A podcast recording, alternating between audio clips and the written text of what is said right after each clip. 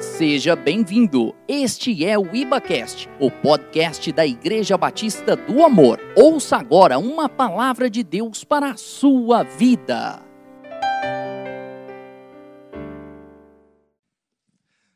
Eu saldo a amada igreja com a graça e com a paz do nosso Senhor Jesus Cristo, amém? Glória a Deus pela sua vida, porque você está aqui nessa manhã, porque aprove a Deus que você não estivesse em outro lugar, e eu creio em nome de Jesus que se haveria um lugar para você estar, você escolheu o melhor lugar. Quantos creem nisso? Amém. Eu vou pedir uma gentileza aos diáconos. Né? Será que pode acender a luz aqui para é, a nave da igreja? E assim não é, eu consigo vê-los também. A máscara já prejudica um pouco, né? Então, não é, se eu puder né, ver o, o rostinho de cada um, isso faz muita diferença. Não é? Anima né, o pregador, porque a gente sabe que a gente também é igreja, não é? a gente também precisa não é, ser abastecido desse cuidado, desse carinho, não é? que é a própria palavra de Deus para nós. E quando a gente se ajunta né, na reunião do corpo de Cristo, é, nós recebemos da parte de Deus diretamente e recebemos da parte de Deus uns com os outros, ou uns pelos outros. Daí a importância de congregar. Daí o que Paulo disse, nossa, como melhorou. Muito obrigado, irmão Giovanni. Deus abençoe sua vida em nome de Jesus. Quantos acham que melhorou? Né? Olha para o seu lado aí, ó. Olha só que maravilha. Como é bom, né? Você saber que tem alguém do seu lado. Quantos aqui já se sentiram só? Olharam para o lado no meio de uma determinada situação e não encontraram ninguém ao seu lado.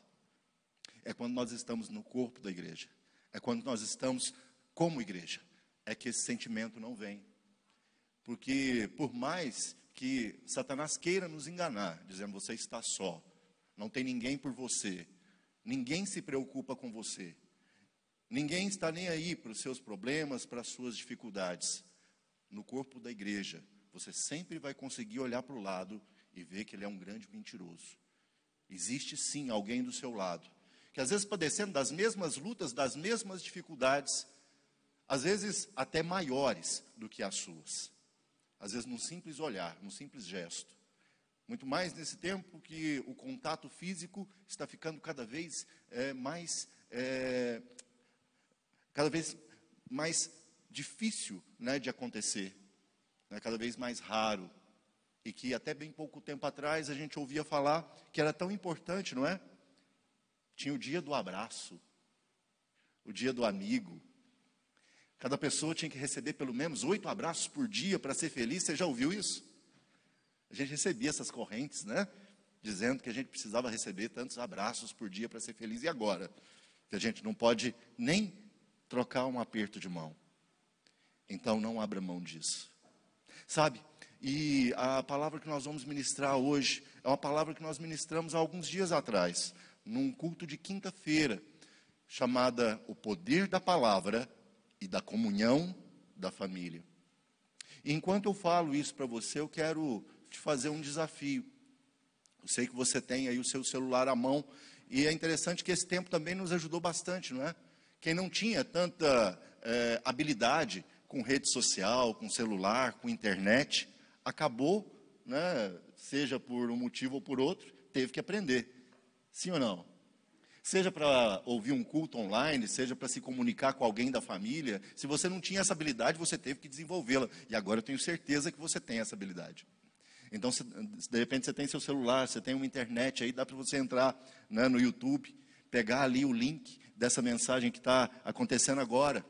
E por que não compartilhar com alguém da sua família, alguém da sua parentela, algum irmão que você está olhando do lado agora e não está vendo? Né, mandar esse link para ele, olha, acessa essa palavra aí agora, eu estou aqui, você está aí, mas de repente a gente pode estar tá junto em espírito e online. Porque a palavra agora, você já pode digitar para ele aí, olha, fala, a palavra agora vai ser para a sua família. Essa palavra agora vai fazer diferença na sua casa, onde você está agora, como está fazendo na minha vida agora. Quantos creem que essa palavra pode fazer a sua, diferença na sua vida agora? E por que não compartilhar isso com alguém que você sabe que também precisa ser impactado pelo poder da palavra de Deus? Por que não compartilhar isso agora com alguém que você sabe que a família está sendo destruída? que a família está padecendo nesses dias de pandemia, de repente pela falta de uma provisão, de repente pela falta de amor, de repente pela falta de um abraço, de repente pela mesma necessidade que eu acabei de relatar aqui, que tantas vezes nós sentimos, que é a necessidade de alguém se preocupar com os nossos problemas. Faça dessa hoje, agora, a sua forma de se preocupar com a vida de uma outra pessoa. Envie esse link agora, enquanto eu estou falando para você, enquanto eu peço para você abrir sua Bíblia, não é? Olha como mudou. Né? Antigamente a gente pedia, desliguem os seus celulares, coloquem no silencioso. Agora eu estou pedindo para você o contrário. Usa seu celular, abençoa alguém, manda esse link dessa mensagem para alguém, convida para assistir com você. Você que está me ouvindo agora pela internet, seja muito bem-vindo. Você está na Igreja Batista do Amor de Berlândia. Glória a Deus pela sua vida que nos assiste hoje. A você também eu faço esse convite. Se você já se abasteceu dos louvores, se você tem prazer em estar aqui agora, em nome de Jesus, pega o link dessa mensagem, retransmita para o maior número de pessoas possíveis agora, para que essas pessoas também sejam impactadas da mesma forma que eu tenho certeza, em nome de Jesus, você será. Amém, queridos?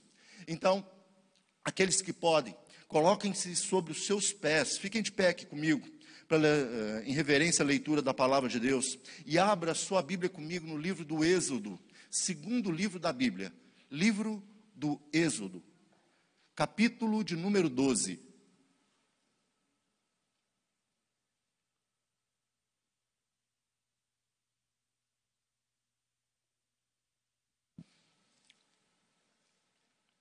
O verso é o de número 3. Êxodo, capítulo de número 12, verso 3. Diz assim: Falai a toda a congregação de Israel, dizendo: Aos dez dias deste mês, cada um tomará para si um cordeiro, segundo a casa dos seus pais. Um cordeiro para cada família. Mas se a família for pequena para um cordeiro, então convidará ele o seu vizinho mais próximo, conforme o número das almas conforme o que cada um puder comer. Por aí calculareis quantos bastem para o cordeiro. O cordeiro será sem defeito, macho de um ano. Podereis tomar um cordeiro ou um cabrito, e o guardareis até o décimo quarto dia desse mês. E todo o ajuntamento da congregação de Israel o imolará no crepúsculo da tarde. Tomarão do sangue o porão em ambas as ombreiras e na verga das portas, nas casas em que o comerem. Naquela noite comerei carne assada no fogo, com pães asmos e ervas amargas o comerão. Não comereis do animal nada cru, nem cozido em água, porém assado no fogo, a cabeça, a pe as pernas e a fressura. Nada deixareis dele até pela manhã, o que, porém, ficar até pela manhã, queimá-lo-eis. Pula lá para o verso 24 agora. Está escrito assim: Guardai, pois, isto por estatuto para vós outros e para vossos filhos para sempre. E uma vez dentro da terra que o Senhor vos dará, como tem dito, observai este rito. Quando vossos filhos os perguntarem: Que rito é este? Responderei: é o sacrifício da Páscoa do Senhor, que passou por cima das casas dos filhos de Israel no Egito, quando feriu os egípcios e livrou as nossas casas. Então o povo se inclinou e adorou. Baixe sua cabeça, feche seus olhos por mais uma vez. Vamos orar. Pai, no nome de Jesus, nós te louvamos. Adoramos o teu nome porque o Senhor é Deus. E te agradecemos, Senhor, por essa manhã te agradecemos, Pai, por cada um desses irmãos e irmãs, Senhor, que estão presentes aqui no, na nave da igreja, ou que estão, ó Deus, espalhados, Senhor, por este mundo, Senhor, conectados conosco pela rede mundial de computadores. Deus, em nome de Jesus, abençoa cada lar aqui representado. Senhor, multiplica a tua graça, a tua bênção, o teu favor, Senhor, sobre cada lar, sobre cada família. Senhor, e neste dia que separamos, ó Deus, para cultuar o Senhor por cada uma de nossas famílias, uma bênção especial venha sobre nós, venha sobre cada casa, venha sobre cada pai de família, sobre cada homem, sobre cada mulher, Senhor, que representa aqui um núcleo familiar. Senhor, e que ao sair daqui, saiamos com a certeza de que o Senhor é conosco, de que o Senhor não nos abandona. Senhor, e seja qual for o tempo, tempo de crise, tempo de pandemia, ou tempo de bonança, tempo de saúde, o Senhor é conosco e não nos abandonará, nem nos deixará até o dia de Cristo, com, com, naquele dia onde estaremos contigo, na eternidade, para todo sempre. Em nome de Jesus. E aqueles que creram nessa oração de, junto comigo, digam amém e graças a Deus. Pode tomar o seu assento em nome de Jesus. Queridos, como eu disse a você, o título dessa mensagem é O Poder da Palavra e a Comunhão da Família. É, você deve já estar tá se acostumando a ouvir falar sobre o novo normal. De repente você já viu aí na mídia, você já viu alguma matéria, dentre tantas que a gente tem ouvido aí nesse tempo de pandemia, de que as coisas nunca mais vão voltar ao que eram antes. Esse é o chamado novo normal. E acontece que isso realmente tira um pouco nossa, nossa paz, porque tudo que nós esperamos, tudo que nós falamos é, aos nossos parentes, aos nossos amigos, aquelas pessoas que a gente quer confortar, é que esse tempo vai passar. E que quando tudo isso passar, vai ser diferente. Quando tudo isso passar, a gente vai voltar a se abraçar. Quando tudo isso passar, a gente vai voltar a se reunir.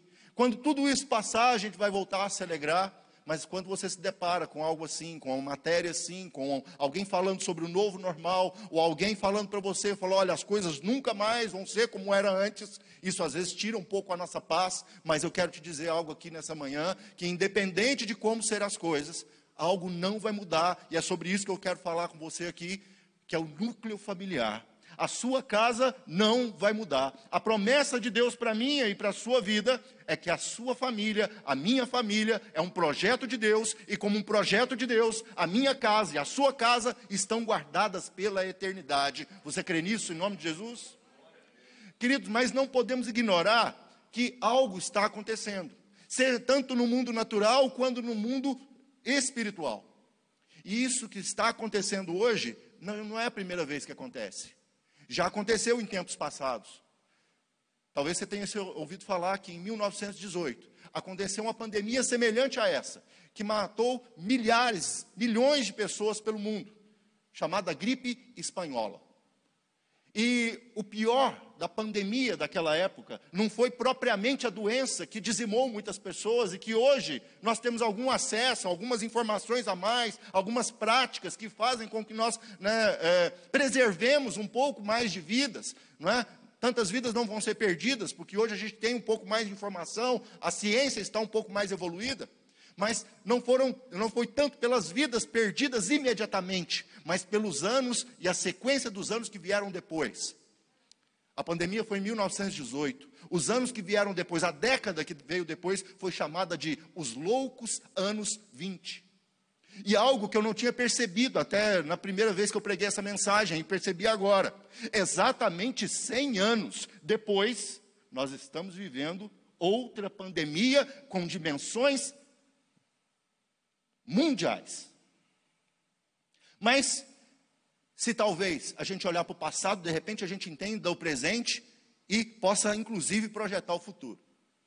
Acontece que os, os loucos anos 20, assim chamados, eles foram chamados assim porque logo após a pandemia, logo depois daquele tempo em que as pessoas foram privadas da sua liberdade, do seu direito de ir e vir, logo depois daquele tempo as pessoas tinham é, muita vontade de viver e viver tudo ao mesmo tempo. O problema é que o excesso da vida mundana, ela também é, assim como todo o excesso daquilo que vem desse mundo, acaba por nos corromper. E naquele tempo não foi diferente. A abertura de muitos cabarés, de muitas boates, naquele tempo não existia ainda a pornografia como nós né, conhecemos hoje, mas foi naquele tempo que foi inaugurada as casas de striptease, foi naquele tempo também que foi é, descoberta, talvez não descoberta, mas naquele tempo veio com muita força o uso das drogas e principalmente da cocaína. Foi naquele tempo que a Europa não é, retrocedeu. A história conta assim, viu? que a Europa retrocedeu 100 anos na sua evolução. Os locais públicos não eram mais destinados a mulheres e a crianças. Tamanha a, a forma com que as pessoas estavam se dissolvendo nos prazeres da carne que eram é, buscados naquele tempo, logo após a pandemia. Não, bastasse isso, a política também ficou maluca. Os Estados Unidos, que até então né, tinha acabado de inaugurar ali sua, é, o seu reinado como potência mundial, em 1929 a Bolsa de Nova York quebra. Com a quebra da Bolsa de Nova York, ascende ao poder o nazismo alemão, que dá início, inclusive, à Primeira Guerra Mundial. Olha, e quando a gente olha para o nosso presente, a gente não vê nada muito diferente disso. Você vê os Estados Unidos quebrando. Você vê a potência, né, a China ascendendo ao poder como a maior potência mundial. E a decorrência disso, nós podemos imaginar que os próximos anos não vão ser fáceis. Mas a palavra nos garante. É? Jesus já tinha né, nos alertado sobre isso, que o amor nos, nos últimos dias se esfriaria de quase todos. E glória a Deus, porque há de abreviar esses dias, para que aqueles que foram eleitos não percam a sua salvação em Cristo. Amém? E, e, o que eu quero te dizer aqui nessa manhã é que, independente de que acontecer no mundo, a sua família está guardada. Existe um poder muito grande na comunhão da família. Existe algo acontecendo, né, oportunidades acontecendo, e as quais eu quero, inclusive, elencar para você aqui, como crente, como cristão, como crente em Cristo Jesus, que estão ali dentro da sua casa, dentro da sua família dentro do seu núcleo familiar.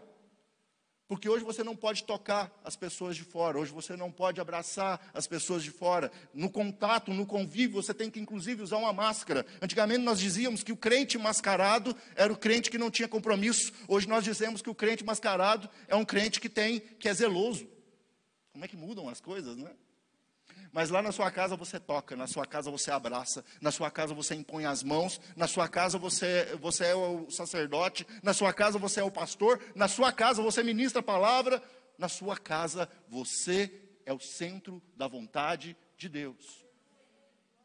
Você é o sacerdote de Deus lá na sua casa, querido. Na sua casa ainda é um ambiente intocado. Por que eh, você diz ainda é? Porque haverá tempos que nem dentro da sua casa haverá essa possibilidade, mas hoje você tem. Assim como tiveram os nossos irmãos, os hebreus, lá no Egito. Ainda que todo mundo à volta se perdesse, a casa dos, Egito, do, dos, dos hebreus foi preservada. E o texto que nós lemos, nós conseguimos tirar princípios poderosos para os dias que nós temos vivido hoje. Princípios que vão fazer com que a minha e a sua vida sejam preservadas, vão fazer com que a minha e a sua casa sejam preservadas, com que os meus e os seus filhos e a nossa descendência, como nós cantamos aqui, os filhos dos nossos filhos, aliás, nenhum louvor mais oportuno, viu, irmã, nenhum louvor mais oportuno né, do que esse em relação à palavra que nós estamos pregando hoje. Os filhos dos nossos filhos vão ter uma oportunidade porque você está aqui hoje. Os filhos dos nossos filhos vão ter uma oportunidade porque eles vão ouvir falar de Jesus por, da, dos seus pais e dos seus avós.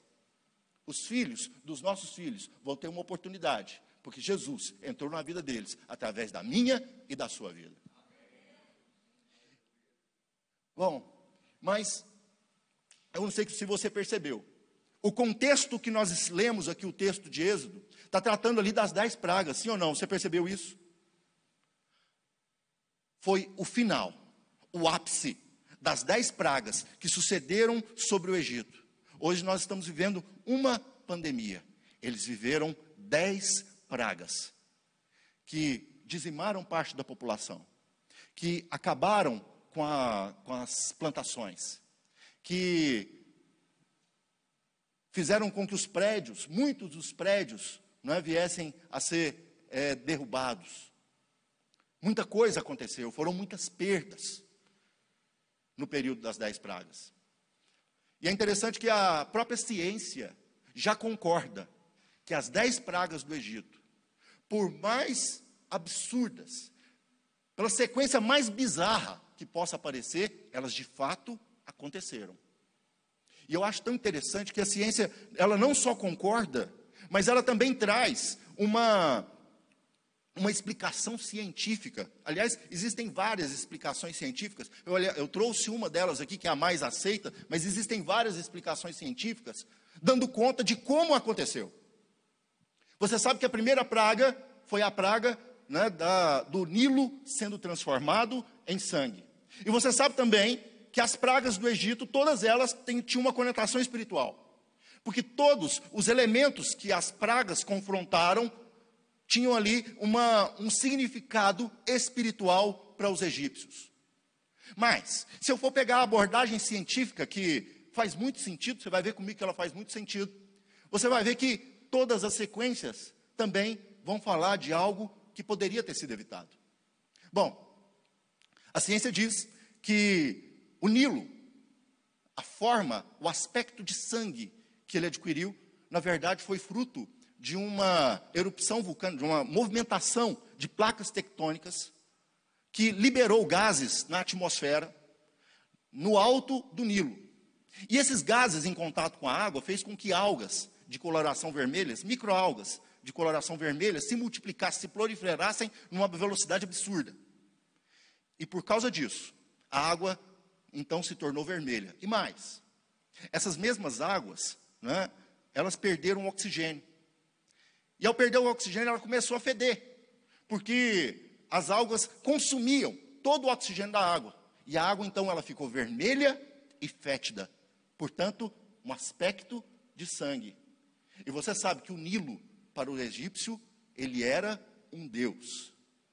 Então, quando Egito, os egípcios olham para aquilo, Tendo sido avisados por Moisés, isso vai acontecer. A primeira reação deles chama os magos. E os magos então conseguiram fazer a mesma coisa, transformar água em sangue. Todavia, não conseguiram fazer com que ela tornasse de novo a ser é, potável. E essas águas, uma vez tendo sido transformadas em sangue, perdido seu oxigênio, os peixes morreram, não havia mais alimento. E veio a segunda praga, que foi a praga das rãs. Não sei se você sabe, mas o egípcio também cultuava um deus que tinha cara de rã, chamado Deus Rejet.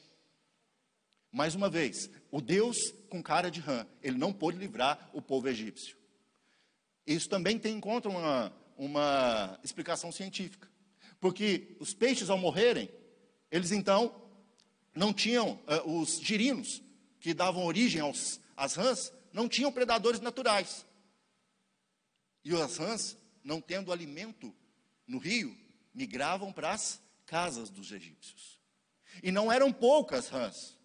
Diz a palavra que quando essas rãs foram tiradas do Egito, e olha que aqui tem uma coisa muito maluca. Imagina, você abre a sua panela, tem rã, em cima da sua cama tem rã. Você abre a porta da sua sala, tem rã. Em todo lugar tinha rã. Aí vem Moisés e fala para Faraó: você quer que eu tire as rãs? Falou, quero. Quanto você quer que eu tire? Amanhã. Não é algo louco? Não é algo maluco? Porque eu e você, se uh, tivesse numa situação dessa, a gente não queria que tirasse imediatamente, já que tinha esse poder disponível. É assim ou não é? Mas quer ver como é que isso acontece com a gente? As rãs significavam algo espiritual. Algo que não deveria estar na casa dos egípcios, mas que ali estava. De uma forma ou de outra ali estavam. Na forma de culto, na forma de uma estátua, na forma de uma coisa que não deveria estar. O poder para que aquilo saísse estava disponível, mas Faraó diz: amanhã. Amanhã eu faço, amanhã eu começo, amanhã eu termino. Quantas foram as esposas que já ouviram isso dos seus esposos? Amanhã eu corto aquela grama, amanhã eu aparo aquela árvore. Daqui a pouco eu coloco o lixo para fora, daqui a pouco eu faço. E a vida passa, e os dias vêm, e as coisas não acontecem. Amanhã eu faço um curso, amanhã eu evangelizo. Amanhã eu falo de Jesus, amanhã, amanhã, amanhã. Pode ser que amanhã não aconteça, tá? Essa pandemia tem deixado esse recado. Pode ser que o amanhã não exista. Mas Faraó diz: amanhã. E quando essas rãs são retiradas do meio do povo, outra coisa acontece. E a ciência diz que a praga dos piolhos que vieram depois foi consequência da putrefação, daquele montão, daquela montanha de rãs que foram tiradas do meio do povo. Não sou eu que estou dizendo que era um montão, a Bíblia diz que eram muitas rãs. Até aí, até esse momento, os magos do Egito conseguiram fazer as mesmas obras que Arão e Moisés fizeram. Daí em diante já não conseguiram mais, porque a obra de Deus, ela é completa. Já a obra do diabo, ela é sempre incompleta, obscura, cheia de falhas. Mas a obra do Senhor se completou até que o propósito final de Deus, que era tirar o povo do Egito, se concluísse. A praga que vem a sequência, que foi a praga das moscas, tinha a mesma sequência dos piolhos. Ah, o apodrecimento das rãs trouxe consigo, você sabe muito bem disso, não é que qualquer carne apodrecida ajunta moscas. E essas moscas vieram com ímpeto para a casa dos egípcios. E o que é pior, você sabe que mosca, principalmente a mosca varejeira, ela traz o quê? Traz o quê? Quem sabe? Doença. Qual foi a próxima praga? A peste dos animais. Diz a palavra que os animais, 70% do rebanho egípcio morreu. E a ciência diz que morreu por causa de uma doença chamada doença da língua azul, provocada pelos mesmos piolhos, pelas mesmas moscas que infectaram e que assolaram o povo egípcio durante muito tempo depois da mortandade das rãs. Aí então, Faraó começa a negociar com Moisés. Não, você pode ir embora, tá? Você quer cultuar a Deus? É, então vai, mas não vai muito longe, não. Satanás negocia com a gente, ou não é? Negocia. Larga esse pecado, mas só um pouquinho. Não tem problema ser só um pouquinho. Larga essa prática, mas só um pouquinho, não tem problema. Ele negocia com a gente. E assim ele foi negociando. A primeira negociação dele foi essa, mas depois ele falou: não, vai, mas deixa para trás as mulheres e as crianças. Ou seja, vai você, mas a sua descendência, eu mato ela aqui agora. Vai para a igreja, mas o seu filho fica comigo, a sua descendência não vai, não vai prosperar. Vai para casa, mas deixa o seu marido. Eu vou deixar ele aqui, bebendo, consumindo drogas, para continuar te atormentando, ainda que você esteja na igreja, mas o meu tormento vai ficar. Não é esse tipo de negociação que Satanás faz com a gente? Deixa eu te contar. Deus não negocia princípio. Eu costumo dizer algo. Que o dia que você quebra o princípio, o princípio te quebra. Porque o nosso Deus, ele é de princípio. E o princípio de Deus na minha, na sua vida, é o seguinte. Pode levar a sua mão para receber. Você e sua casa servirão ao Senhor. Você e sua casa servirão ao Senhor. Ninguém vai ficar de fora. Seu marido vai vir, sua esposa vai vir, seus filhos vão ser convertidos. Essa é a promessa do Senhor para mim e para a sua vida. E as pragas continuaram.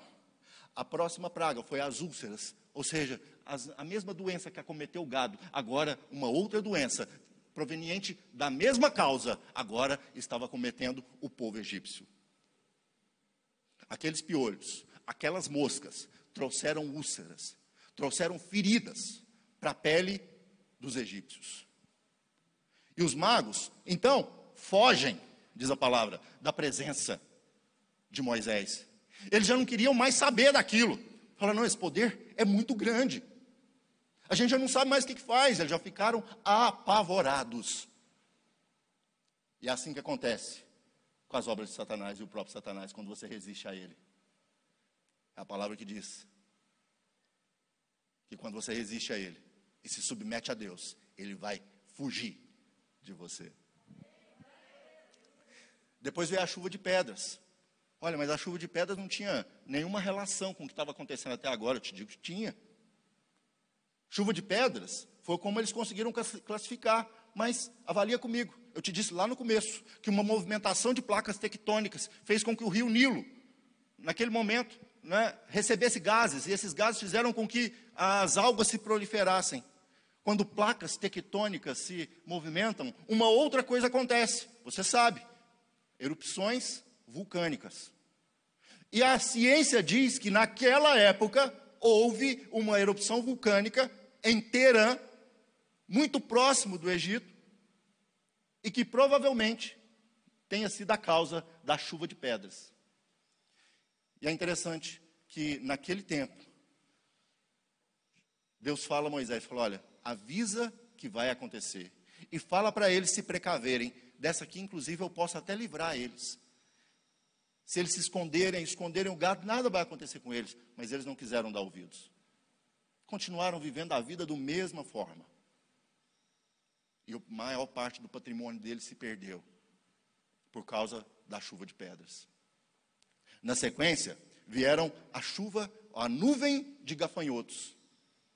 Gafanhoto, você sabe, ele, quando chega, ele dizima tudo que está na sua frente. Ele é um bicho cortador. Ele é um bicho que consome tudo. Se prolifera muito rápido. E acontece que é comum no deserto um, eu esqueci agora o nome do vento, sírico, vento sírico. Ele traz consigo, né, é um evento biológico que acontece até os dias de hoje. Ele traz uma nuvem de gafanhotos junto com ele. Isso acontece até os dias de hoje e a ciência afirma que foi exatamente isso que aconteceu. Uma cidade dizimada, um povo doente, um gado que já o, o que sobrou também estava doente. As plantações tinham sido exterminadas por causa da chuva de pedras. O resto que ficou, agora os gafanhotos vinham e comiam tudo. Então você consegue imaginar a fome que deve ter sobrevindo sobre aquele povo. E se eu estou falando tudo isso para você aqui, está te dando um nó no estômago, imagina o que esse povo sofreu naquela época. E por fim vieram as trevas.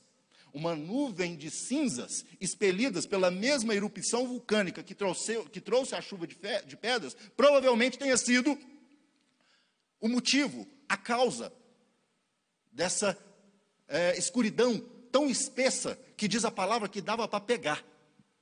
A escuridão que tampou só o Egito. Acontece que na casa dos hebreus havia luz, mas na casa dos egípcios era uma escuridão tão espessa que dava para pegar. E ali, a principal divindade do Egito, que era o deus Ra, era o deus Sol, até hoje cultuada no Egito, estava sendo colocado à prova. A principal divindade deles agora tinha escondido o rosto deles. E por fim, a praga que viria na sequência, a morte dos primogênitos, que acabou por matar 100% de todos os primogênitos dos egípcios, tanto das pessoas quanto dos seus rebanhos. Que provavelmente, como diz a ciência, aconteceu porque os mesmos gases expelidos por esse abalo sísmico, que contaminou as águas do Nilo, agora tinham contaminado o restante da porção de comida que ficou remanescente desses povos, porque havia ali uma cultura que era a seguinte: toda casa, toda família, todo núcleo tinha uma, uma reserva de comida que era enterrada dentro de, bar, de potes de barro. E quando havia uma necessidade extrema, eles desenterravam isso e era a comida que ia fazer é, a, a, o suprimento daquele tempo. E uma outra cultura que era a seguinte: a melhor parte, a maior porção era dada ao primogênito primeiro, e depois servida ao restante da família. E isso então poderia explicar por que, que só os primogênitos morreram. Primeiro, porque eles receberam a, melhor, a maior porção. Segundo, porque, em geral, eram crianças, e crianças são mais é, sensíveis a contaminações. E por isso, todo gado, todo primogênito morreu, mas não o povo de Israel. Não te chama atenção? Dez pragas assolaram o Egito. Hum, quase três milhões de pessoas. Hebreus estavam ali, no meio daquela comunidade, e nada sofreram. Não te chama atenção? Só que acontece o seguinte: esse povo, ele não morava exatamente na terra do Egito, eles moravam num lugar chamava numa, num deserto, um pouco afastado né, do Nilo. Quem era mais rico, quem era mais abastado e a própria cidade ficava ali às margens do Nilo, mas os escravos não, os escravos ficaram longe. E agora você já começa a fazer uma relação com a sua vida. Você começa a olhar para aquilo que você está passando. Você começa a olhar para o seu vizinho do seu lado. Você começa a ver que, de repente, você está passando um deserto sem precedentes. Eu tenho que te dizer, assim como foi pregado aqui há, tempo, algum tempo atrás, esse deserto sem precedentes que você tem vivido, na verdade, é uma oportunidade sem precedentes que Deus tem usado para livrar a sua vida e a sua família. Porque foi justamente esse distanciamento, diz a ciência, que salvou os egípcios que salvou os hebreus, melhor dizendo. Como eles estavam longe do Nilo, eles tinham que cavar poços para pegar sua água. Então, para eles, o Nilo não fazia muita diferença, porque a água dele vinha de poços lá, cavados no deserto. As rãs, os piolhos e as moscas também não fizeram diferença, porque elas, elas invadiram a cidade dos egípcios, mas não chegaram até o deserto. Na sequência, você já é capaz de imaginar. Se elas não chegaram até eles, então as úlceras e a peste da língua azul que matou pessoas, que matou o gado, também não chegou até eles.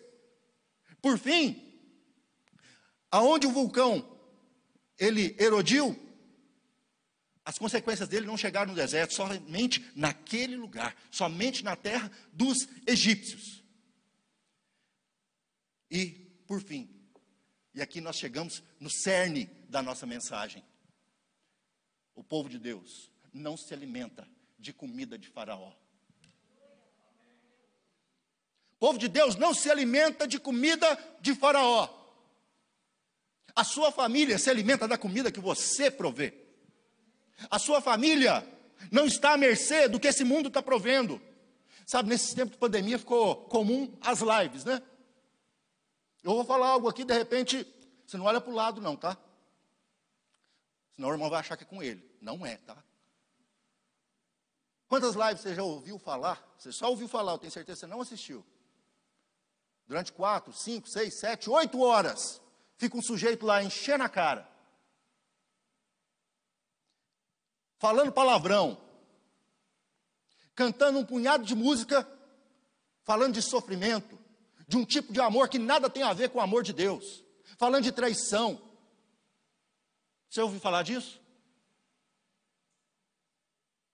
O que, que você acha que está entrando na sua casa? O que, que você acha? Qual tipo de mensagem que entra na sua casa durante quatro horas, cinco horas, oito horas? Um sujeito assim falando lá dentro da sua casa, falando no ouvido dos seus filhos, o contrário disso, principalmente você que me assiste hoje, né, pela rede mundial de computadores, e hoje tirou o seu tempo para um culto como esse. De repente está sentado aí com a sua família. Que mensagem que fica de uma palavra como essa, sendo destinada para a sua família nessa hora? Sabe, assim como Deus salvou o povo hebreu, você há de convir comigo, ele queria também salvar os egípcios. Deus não tem prazer na morte de ninguém era para que aquele povo tivesse sido salvo lá na primeira praga, já visto que Moisés avisou praga por praga, vai acontecer. Mas se você liberar o povo, não vai acontecer. Deus não vai deixar. O objetivo de Deus ali era livrar. Mas, assim como nós temos visto, essa polarização na, na política, Assim é o coração do homem em relação a Deus. Deus só expõe. A palavra, a, o juízo de Deus vem sobre a nossa vida na forma de luz. Ah, Valdir, então a pandemia não é juízo? Não!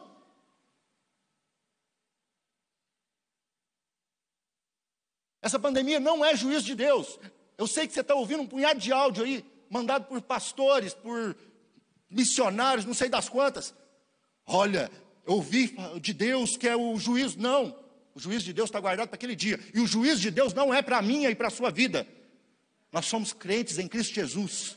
A volta de Cristo, o tribunal de Cristo para mim e para você é para galardão, é para saber quanto que você vai receber de recompensa. O juízo de Deus é para quem não aceitou Ele, e não é para agora. Isso agora é consequência de pecado, isso é obra de Satanás, que por um tempo está sendo permitido agir nessa terra, mas vai chegar o tempo que ele vai estar amarrado e ele nada vai poder fazer contra mim e contra a sua vida, contra mim e contra a sua família. E é nesse tempo que nós vamos reinar com Cristo na glória. Você crê de verdade nisso? Pois bem, e eu quero então te dar algumas armas espirituais que esse povo usou para manter ali a sua família arraigada, para manter a sua família viva. Além daquela provisão que Deus tinha dado né, no começo, eles ainda tiveram uma provisão extra, porque você sabe muito bem que durante 40 anos esse povo eles iam andar pelo deserto até chegar na terra prometida. Aliás, eu já quero te fazer um convite. Aprova a Deus que hoje à noite eu também vou pregar aqui nesse, nesse altar. E a palavra que eu vou ministrar, ela é quase uma sequência daquilo que nós estamos pregando aqui hoje. Hoje nós estamos falando o que aconteceu naquelas casas onde a palavra de Deus foi cumprida. E eu quero te falar o que, que vai acontecer da agora em diante.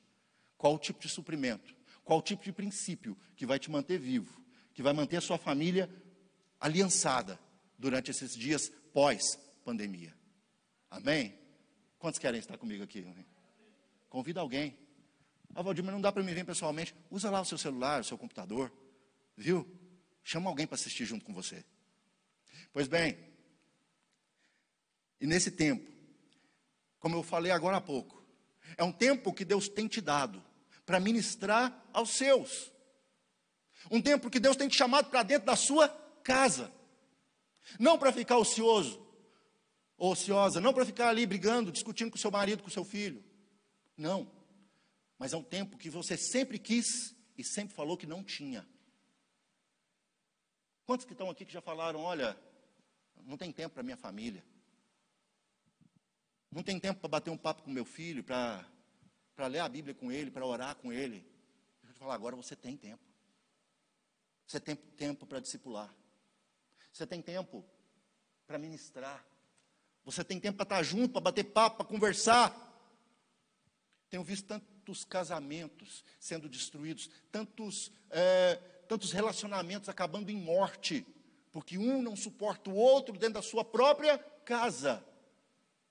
E a culpa é da pandemia. Deixa eu te falar, a culpa não é da pandemia, não.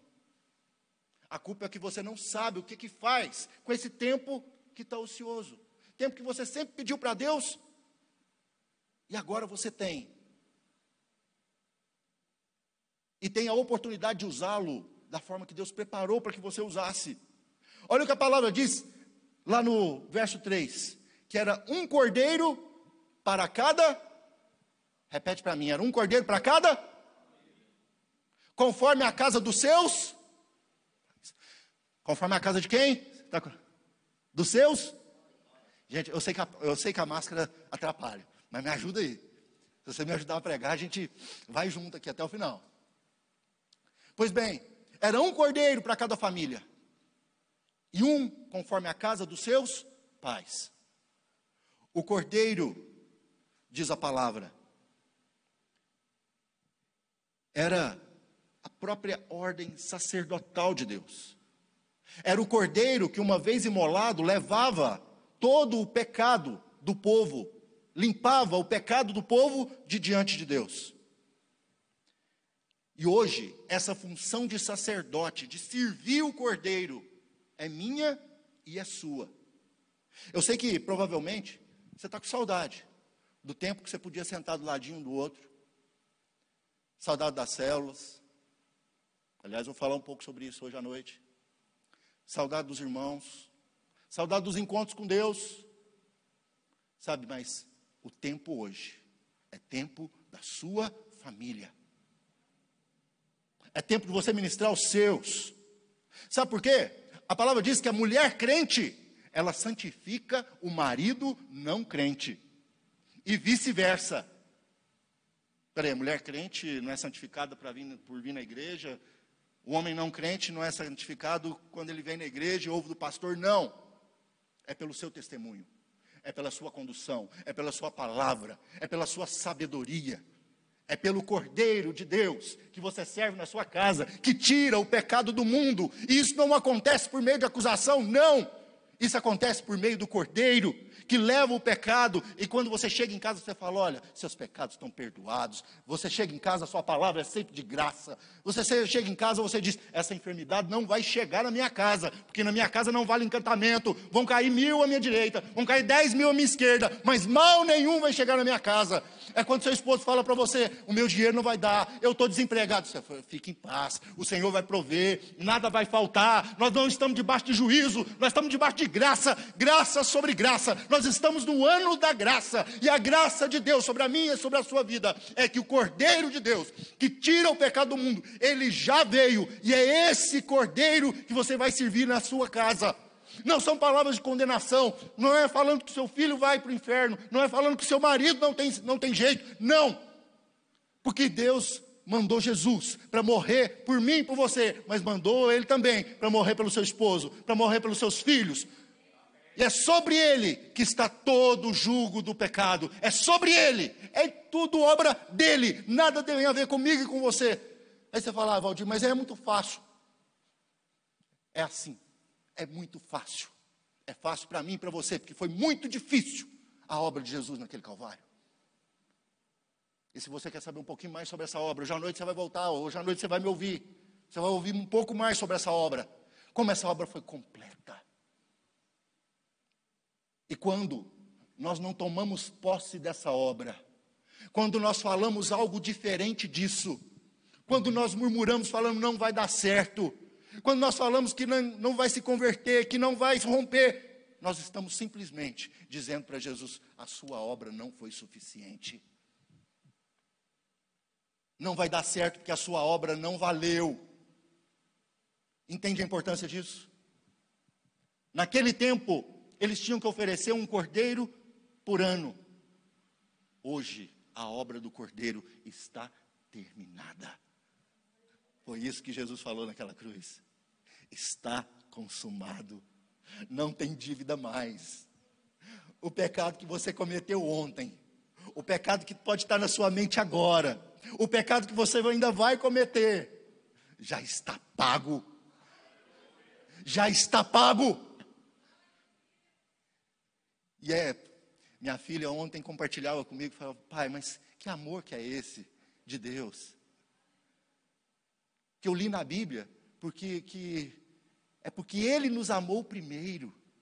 Aquilo fez diferença. aquilo que nós carregamos como emblema dessa igreja, como versículo-chave dessa igreja. 1 João 4,19 fez diferença no coração dela ontem. Que amor que é esse? Que amor que é esse que me atrai pelo amor? Não quer saber do que aconteceu no meu passado, mas simplesmente resolveu me amar. E é pelo amor que eu amo. Esse é o primeiro amor. Nós falamos, volta para o primeiro amor. Esse é o primeiro amor. Quer voltar para o primeiro amor? Não é o primeiro amor que você sentiu quando entrou aqui, não. Não é quando seus olhos é, é, se encheram de lágrimas, quando um apelo foi feito, você aceitou e veio aqui, não. É voltar para o amor de Deus, é lembrar de Jesus Cristo na cruz, do Cordeiro sacrificial, aquele que morreu por mim e por você. Esse é o primeiro amor. Esse é o amor de Deus, do qual nós não podemos nos afastar. E quanto mais eu reconheço, quanto mais eu contemplo, quanto mais eu vejo desse amor, eu me abasteço dele, mais eu amo. E eu quero ainda contar para você que houve na comunhão daquela família a alimentação por meio de três elementos: o cordeiro assado, as ervas amargas e o pão sem fermento. Olha, o cordeiro assado, um cordeiro, ele é suficiente para uma família, dá um bom churrasco ali para uma família, mas para uma pessoa sozinha ele é bem grande, sim ou não? Concorda comigo? Né? Eu sei que ele não está muito envolvido na nossa cultura, mas você sabe, um cordeiro ele é um pouquinho grande para uma pessoa sozinha, mas é um tamanho legal para uma família. E quando a família é pequena, diz a palavra que você deveria convidar alguém do lado para que o cordeiro fosse suficiente. João Batista, quando viu Jesus, declarou o seguinte: Viu João a Jesus, que vinha para ele e disse: Eis o Cordeiro de Deus que tira o pecado do mundo. O Cordeiro de Deus é a designação que o próprio Jesus recebeu. Esse Cordeiro que tira o pecado do mundo, o qual eu falei com tanta eloquência aqui para você, para que entre no seu coração, que você nunca se esqueça. É o cordeiro que você vai servir lá na sua família. Aí você olha para sua família e fala assim: irmão, graças a Deus, minha família está salva. Eu estou vendo o fruto de Deus prosperar em todos os meus da minha casa. Aí é hora de você espalhar isso para os seus vizinhos. Porque a palavra diz que se fosse muito grande para uma casa, você poderia então chamar os vizinhos para compartilhar com você. Como que isso acontece? Deixa eu te contar um, um, um testemunho nosso.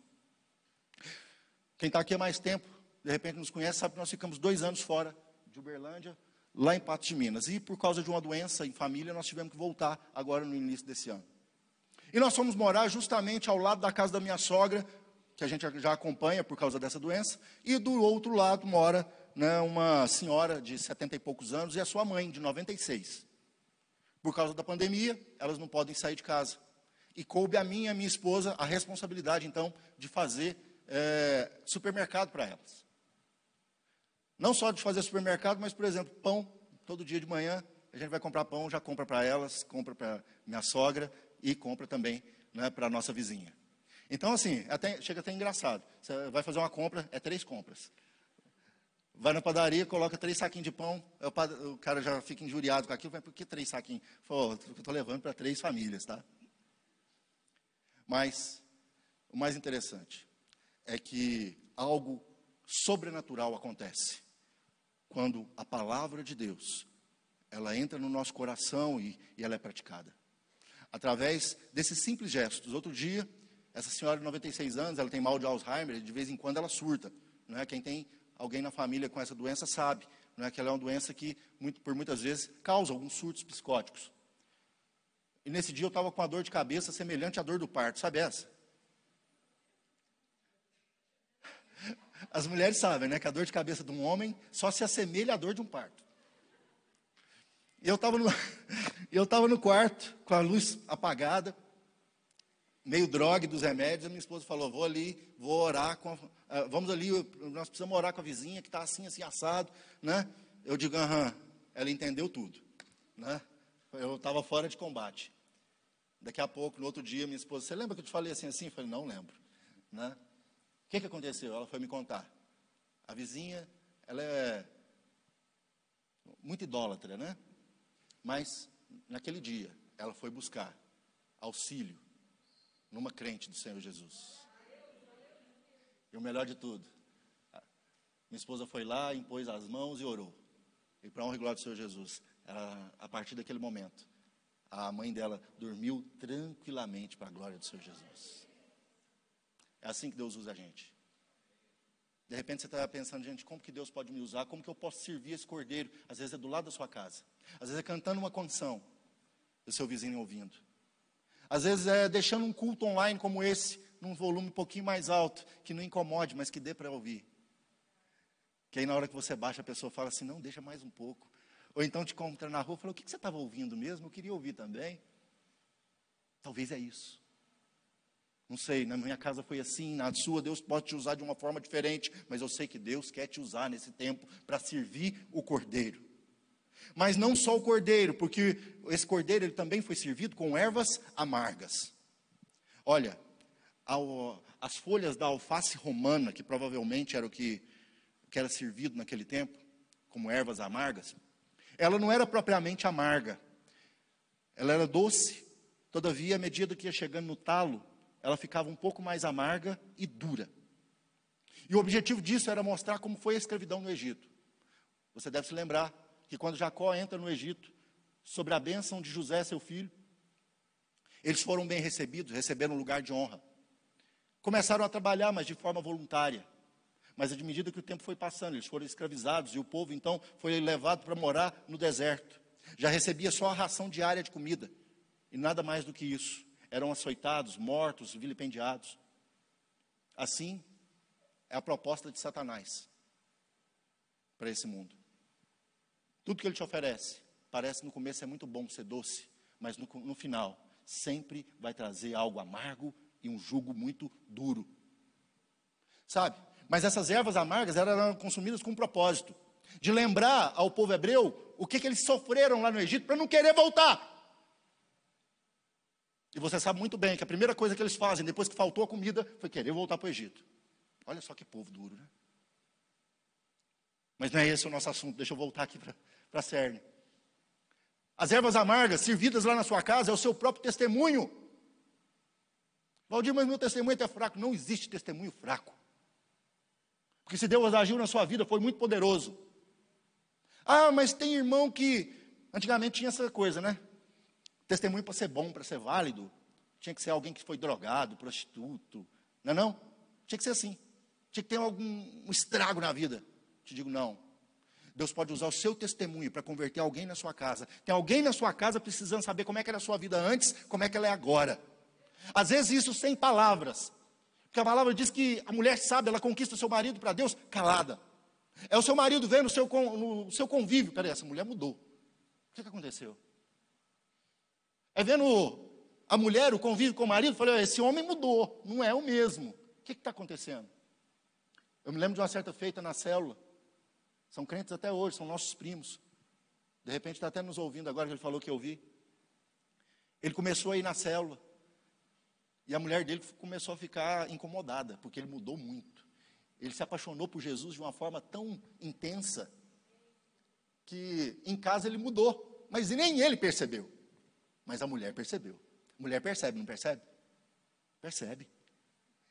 E aí ela começou a ir para a cela para saber o que estava acontecendo que tipo de lavagem cerebral tinham feito no marido dela. Resultado, ela era ministra né, do, da Eucaristia. É assim que fala na igreja católica? É, né? Era ministra da Eucaristia né, na igreja católica. Hoje é crente no Senhor Jesus. Serve a Deus né, no ministério lá em Catalão. Isso não é poderoso? Dentro de uma casa essas ervas amargas, esse, esse passar, esse tudo que você passou na sua vida é muito importante. Seus filhos precisam saber dessa história. Seus filhos precisam saber quem que você era, quem você é hoje. Você precisa deixar sua porta aberta quando você for orar. Você precisa chamar sua família para orar, colocar a mesa na hora do almoço, na hora do jantar. Valdir, mas lá na minha casa cada um é, é, um almoça no quarto, o outro na frente da televisão. Não, você é sacerdote da sua casa. A mesa é um lugar de comunhão. O que está acontecendo aqui é uma ceia. É um tempo de alimentação, onde alimento está sendo servido para todo mundo. Isso é muito espiritual. Não permita que na sua casa as pessoas se desagreguem na hora da comida. Não. Ali é um momento muito espiritual. Desenvolva o hábito de orar antes de, de se alimentar. Valdir, mas isso vai soar falso lá na minha casa. Começa assim mesmo. Daqui a pouco vira um hábito.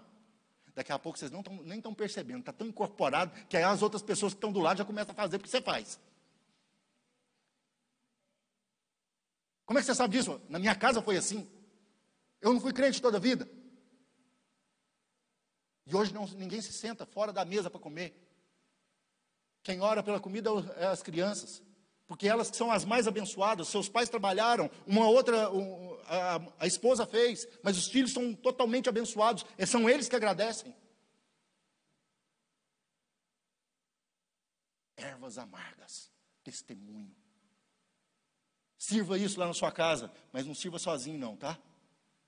Porque agora vem o poder da palavra. Como a palavra pode fazer diferença na sua vida e na vida da sua família. Deixa eu ver que horas são. Dez minutos, é o tempo suficiente. Se o Ministério Louvor quiser subir, fiquem à vontade. Porque o terceiro elemento dessa ceia eram os pães, os pães sem fermento. E na palavra de Deus, pão sempre vai remeter à palavra de Deus. Lá em Mateus 4,4 está escrito assim: Nem só de pão viverá o homem, mas de toda você sabe. Nem só de pão viverá o homem, mas de toda. Mas de toda. Palavra de acusação? Palavra de maldição? Palavra que você vai morrer por causa da pandemia? Palavra que sai da boca de Deus, e palavra que sai da boca de Deus para mim e para a sua vida é a seguinte: você é abençoado, você é mais do que feliz. Você vai viver eternamente, os filhos dos seus filhos vão comer dessa palavra e vão se alimentar dela e vão viver. Foi isso que nós cantamos aqui no começo. Em tempo de crise, existe uma movimentação natural em busca da palavra. Nunca se pregou tanto a palavra. Até aquelas igrejas mais pequenininhas lá no interior que não tinham acesso à internet, os pastores se organizaram para colocar os seus cultos online. O povo está sedento, a sua família está sedenta. E você é essa fonte a jorrar para a eternidade, que vai ministrar essa palavra poderosa que você está recebendo hoje, e tantas outras que você tem recebido ao longo desse tempo, que você é um remanescente fiel, sabia disso? Você é um remanescente fiel. E aqui eu não estou fazendo julgamento de causa de quem não está aqui. Mas eu quero louvar a Deus pela sua vida, que teve coragem. Eu sei que é, é desafiador. Quando você sai de casa ouvindo tanta notícia ruim, mas você sai confiado na palavra. Você sai confiado de que mal nenhum vai chegar até você. Que apesar de você ter saído, estar tá aqui no contato de um convívio de outros irmãos, você não vai ser contaminado, isso não vai chegar na sua casa. Não é nisso que você confia? Ainda que você não fale. Eu sei que você teve que fazer uma escolha. Eu sei que muitas vezes você é questionado ou questionada por causa disso. E eu tenho que te dizer, isso é só o começo. Que haverão dias que o povo de Deus terá como opção única viver no deserto. Se abastecer única e puramente da graça. Esse dia para nós ainda não chegou. Nós ainda temos a opção, ainda que com várias restrições. Mas hoje você ainda tem a opção de se abastecer da palavra.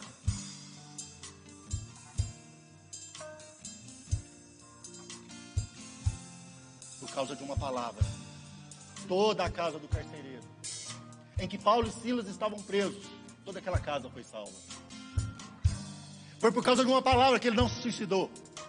Foi por causa de obedecer a palavra que Paulo foi até a casa dele, pregou para os dele, e toda a família foi salva.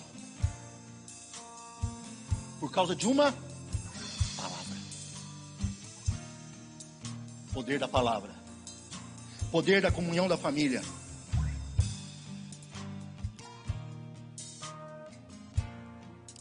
Fique de pé no seu lugar. Eu quero te falar uma última coisa aqui.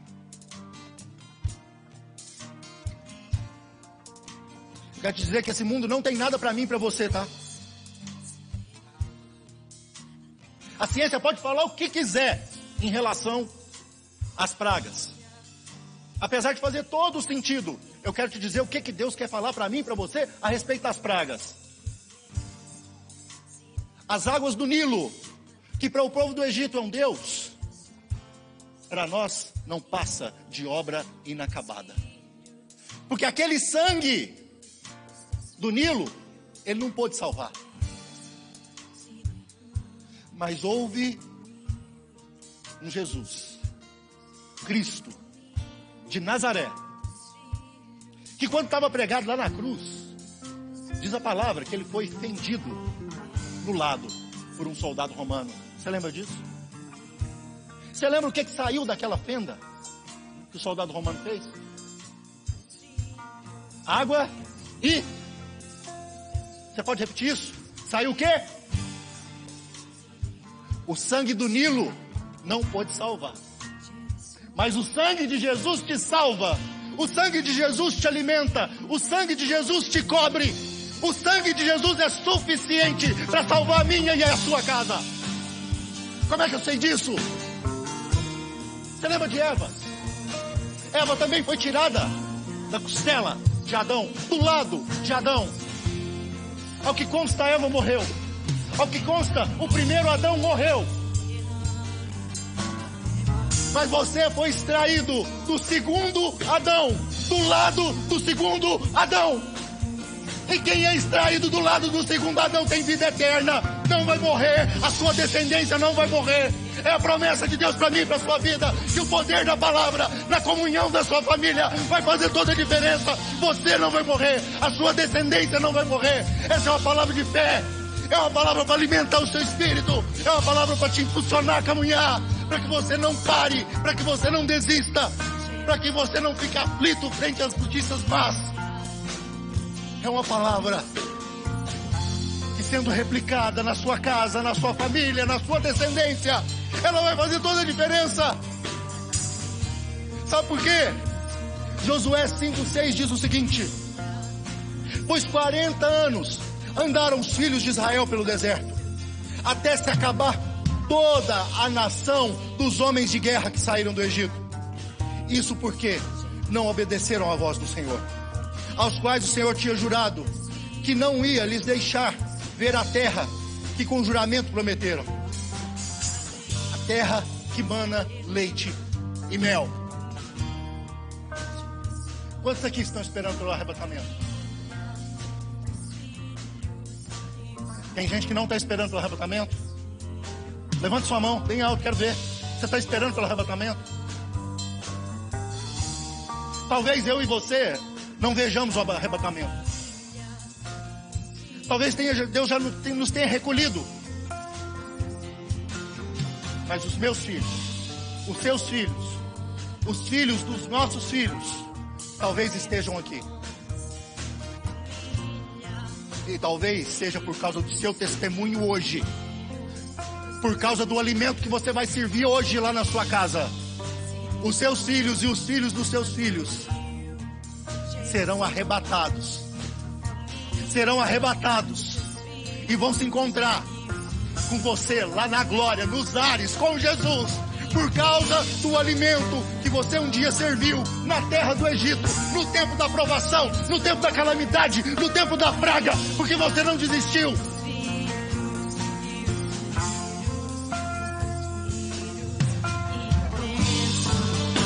Pode cantar essa canção?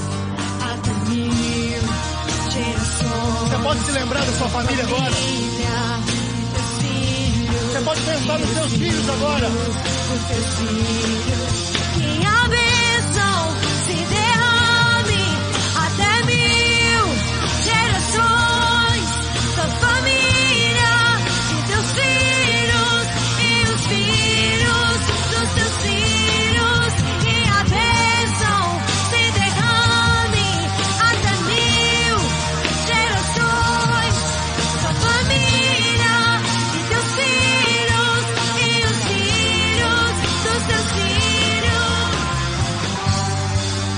Baixe sua cabeça.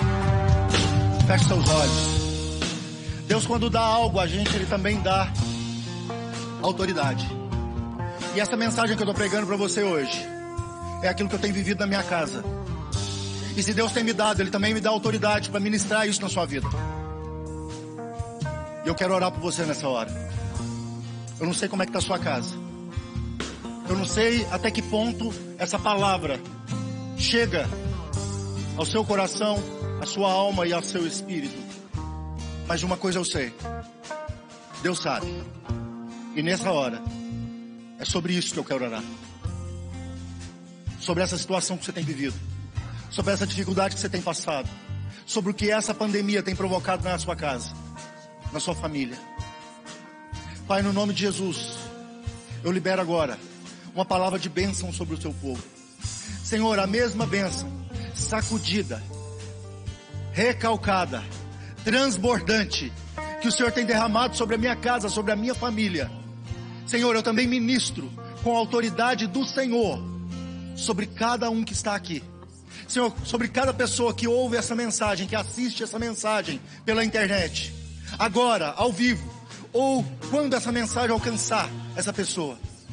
Senhor, porque a tua palavra é fiel. Senhor, sobre cada ministro de louvor, em nome de Jesus. Pai, que o Senhor venha agora, com poder e autoridade. Senhor, ministrar sobre eles uma unção poderosa. Senhor, de graça. Senhor, de suprimento, de salvação.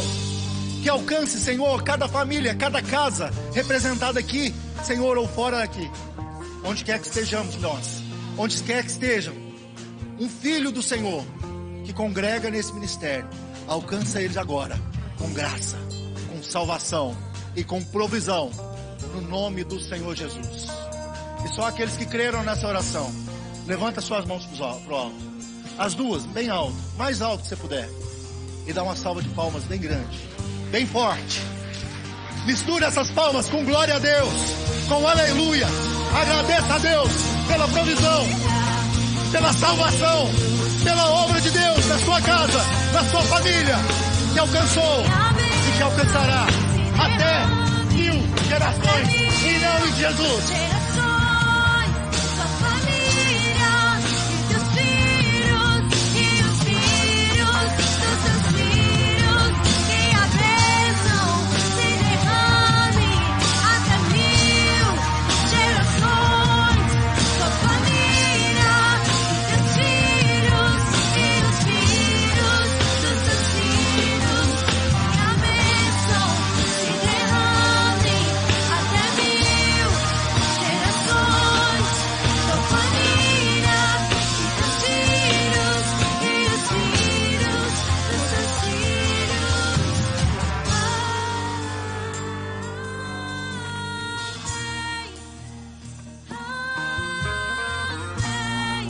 Coloca a mão no seu peito.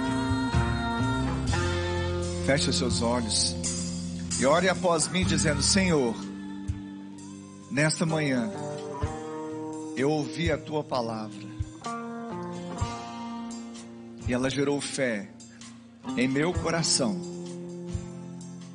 E agora eu confesso que Jesus Cristo é o meu Senhor, é o meu Salvador. Escreve o meu nome no livro da vida.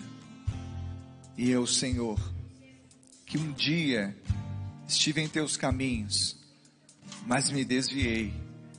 Hoje, arrependido eu volto, na certeza que sou aceito, sou recebido em seus braços de amor.